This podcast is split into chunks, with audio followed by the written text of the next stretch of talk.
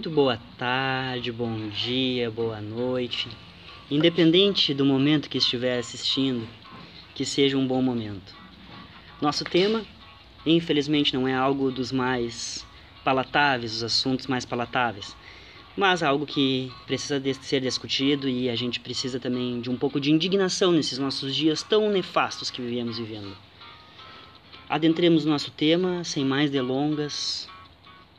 Espero que possam desfrutar. Após a vitória de Arthur Lira e Rodrigo Pacheco na presidência do Congresso e Senado Federal, a revista Carta Capital elaborou uma lista de 10 medidas conservadoras defendidas pelo presidente da República, Jair Bolsonaro, desde antes do início do mandato e que poderiam voltar à tona com a conquista dos parlamentares.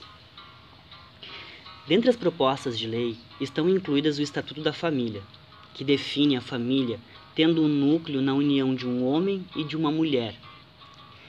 Leis voltadas ao consumo de armas, como a ampliação da venda e a regulamentação da publicidade a redução da maioridade penal, a, exclu... a exploração mineral do território indígena. Quando o assunto é educação, a reportagem chama a atenção para duas propostas de lei potencialmente nocivas. Uma é o ensino domiciliar na atenção básica, que trata da autorização para que jovens de até 18 anos tenham sua educação desde o ensino infantil até a conclusão do ensino médio em seus próprios lares. A outra é a retomada do projeto Escola Sem Partido. É sobre esse último projeto, especificamente, que pretendo me deter. Gostaria de fazer um percurso por alguns fatores que prepararam o terreno para que ideias extremamente perversas como essas pudessem ganhar força. Para tanto, visitaremos os posicionamentos de respeitados intelectuais de nosso tempo que espero possam tornar nossa visão um pouco mais nítida. mesmo sistema ideológico que justifica o processo de globalização, ajudando a considerá-lo o único caminho histórico, acaba também por impor certa visão da crise e a aceitação dos remédios sugeridos. Na verdade, porém, a única crise que os responsáveis desejam afastar é a crise financeira e não qualquer outra. Em 1989, o Institute for International Economics organizou uma reunião na capital dos Estados Unidos, Washington, D.C. O objetivo era propor alternativas para os países da América Latina retomarem o caminho do crescimento e desenvolvimento. Contudo, a diretriz do pensamento estava calcada em uma série de medidas restritivas que enxugavam o gasto com coisas do povo a fim de priorizar o mercado financeiro. Dentre elas estavam a austeridade fiscal, a privatização de estatais, a elevação da taxa de juros e a elevação de impostos. O encontro ficou conhecido como Consenso de Washington. Esse momento foi paradigmático no avanço das práticas neoliberais nos países latinos, uma vez que as propostas se tornaram fatos. Empresas lucrativas como a brasileira Vale do Rio Doce foram privatizadas. No final da década de 90, países como Equador, Bolívia e Argentina, após uma experiência neoliberal, aprofundaram agudamente suas crises políticas e econômicas. Na Bolívia, inclusive, no ano de 2000, o governo, após ceder às pressões do FMI, privatizou a água na região de Cochabamba, o que culminou em graves revoltas populares. A década seguinte pareceu ser a resposta à agressão estrangeira em solo latino. Diversos setores das camadas populares ganharam força e elegeram lideranças de origem proletária, tendo como expoentes as figuras de Evo Morales, de Hugo Chávez e de Luiz Inácio Lula da Silva.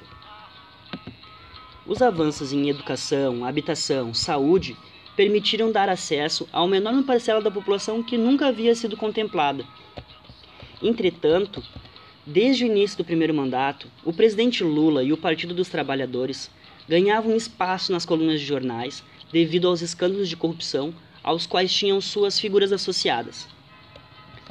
A pressão midiática insuflava a classe média a se, re, a se revoltar e um importante momento se deu no inverno de 2013, quando o aumento das passagens de ônibus deflagrou um levante popular de dimensão nacional. Entoavam: O gigante acordou. Nesse momento, a presidência da República era ocupada por Dilma Rousseff, que encontrava fragilidade em suas articulações. A retração do mercado, somado à pressão da mídia, permitiu que houvesse ambiente para uma suja jogada política que tinha a finalidade do impeachment da presidente.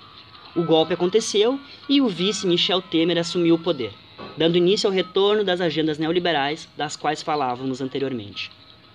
Nesse mesmo período, a Venezuela passava por uma profunda crise política e econômica. Após a morte de Hugo Chávez, a oposição nacional e internacional ganharam forças. Tendo em vista a postura bolivariana, socialista e antiimperialista do ex-presidente, é notável que a relação política com os Estados Unidos era de oposição. Foi seu sucessor, Nicolás Maduro, quem teve de enfrentar as sérias sanções econômicas impostas ao país. O poder de compra da moeda nacional se reduziu ao ponto de colapso e o país viveu dias sombrios nos quais os mercados se viram desabastecidos, tanto de comida quanto de produtos de uso básico, como por exemplo papel higiênico. Foram dias dramáticos na história latina. No Brasil, a Operação Lava Jato se tornou o que parecia ser a cajadada final no Partido dos Trabalhadores. O que hoje, após as denúncias do Intercept Brasil, ficou nítido como uma perseguição política, jurídica e criminosa ao ex-presidente Lula. Na época, se desenrolou como um fato arrasador que estremeceu o país e abalou a confiança dos eleitores mais fiéis. A Operação Lava Jato foi um mecanismo extremamente bem sucedido na produção de um desamparo generalizado no território nacional.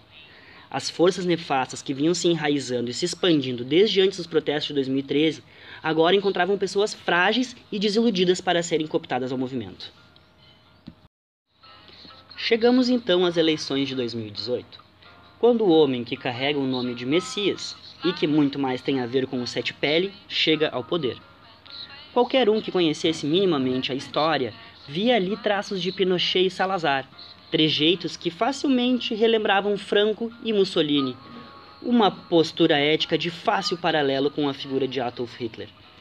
Junto com o novo presidente, a nova a novidade foi uma série de propostas, já defendidas como promessa de campanha, que pareciam anacrônicas, totalmente decalcadas do contexto inclusivo e progressista com o qual os jovens da década de 90 cresceram. Nesse momento, uma ficha cai. Uma parte considerável da população brasileira tem caráter profundamente reacionário e conservador e estão dispostos, sem mesura, a sacrificar quantas vidas e direitos forem necessários para a manutenção do progresso e da ordem. É nesse contexto que surge um dos mais modernos laboratórios neoliberais, que se trata propriamente da nação brasileira. Uma pesquisa que parece experimentar o limite da tolerância de uma população. Ao que parece, decepam direitos como quem arranca membros, e então aguardam para ver se o organismo grita. Este se mantém mudo, e com isso aqueles continuam as amputações. Nesse quadro, fica extremamente difícil elencar qual diretriz governista é mais atroz. Todavia, seguindo o que se pode chamar de uma visão de futuro, a linha de ataque mais avassaladora seja provavelmente a educação. Segundo Boaventura de Souza Santos, essa investida acontece principalmente em duas vias: o desmonte do ensino superior público de qualidade e o pacote de medidas condensado no projeto Escola Sem Partido. O sucateamento das universidades públicas se intensificou com a PEC 241, que congelava o teto de gastos públicos por 20 anos, Desde lá têm ocorrido cortes de financiamento de pesquisa, extinção de programas de pós-graduação, atraso ou não pagamento de verbas de custeio. Nesse ínterim, um projeto que ganhou certa repercussão e que ainda ronda como uma hiena é o Futurice. Trata-se de um programa de parcerias público-privadas nas instituições de ensino superior que, com efeito, operam segundo a lógica das tendências de mercado. No macro contexto, Boaventura ainda comenta que países como Índia e Colômbia também sofrem com desmonte, perseguição de professores e de organizações estudantis. Sobre esse tratamento do ensino que o transforma em produto, em finalidade em si, o professor da PUC de Goiás, José Carlos Libani, destaca a orientação do Banco Mundial, Unesco, União Europeia, de colocar a escola no lugar de mecanismo de redução da pobreza e de capacitadora para o trabalho. O autor alerta sobre o verdadeiro papel da escola, que é promover a emancipação intelectual, assim como possibilitar as aquisições de conhecimento científico-teórico que lhe permita transitar pelos mais diversos instantes do tecido social. Seguindo a mesma lógica, o pacote chamado Escola Sem Partido funciona a partir de princípios semelhantes aos que discutimos há pouco. Porém, a roupagem dada tem viés mais radical. Para relembrar, as principais indignações dos apoiadores do Escola Sem Partido era para com a educação sexual e de gênero e para com os professores que estariam alinhados a pensadores comunistas. O que a professora Russell Terezinha Dutra da Rosa, coordenadora da Frente URGS Escola Sem Mordaça, destaca é o deslocamento que ocorre das pautas urgentes como a evasão escolar e a violência de gênero para o suposto combate ideológico nas instituições. Christian Dunker, em seu canal Falando Nisso, dedicou um episódio sobre o tema. Lá reflete sobre o momento que iniciam as reflexões acerca de ideologias, quando surgem ideias supostamente neutras, que não estariam imbuídas em caldo ideológico, que não seriam movidas pelo desejo ou passíveis às falhas humanas. A exemplo, a metafísica e a teologia que produzem ideologias afirmando-se fora do campo possível de ser ideológico. Tão logo os conflitos são astrais, os gozos e as punições ocorrem em dimensões outras que não as carnalmente vividas. Segundo o autor, essa dita neutralidade carrega em si, na verdade, valores universalizantes, juízos morais, predestinações, deslocamento de conflitos do terreno para o celestial, ou seja, estão carregadas de ideologia. Ainda segundo Dunker, essa ideologia, essa é a ideologia por excelência, aquela que se diz neutra, que não se diz ideológica. Em julho de 2020, foi aprovada pelo STF a extinção do Escola Sem Partido, dando esperança aos estudantes, aos profissionais da área de educação e às pessoas de bom senso que habitam o país. A mudança no Congresso e Senado Federal representam unhas de abutre sendo fincadas mais profundamente na carne da nação. Vivemos tempos de cobaias, que por enquanto estão inertes às políticas neoliberais, que lembram Washington.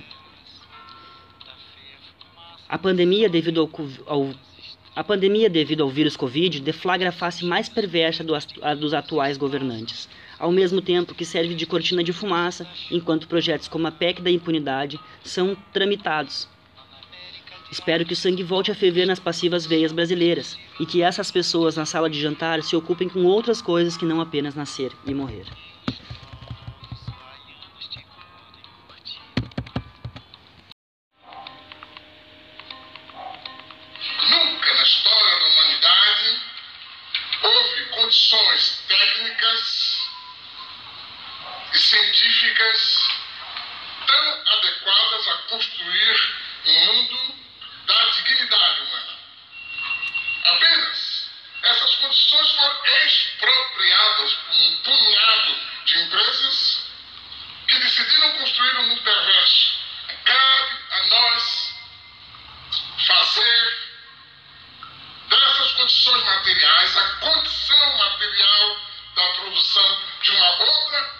política.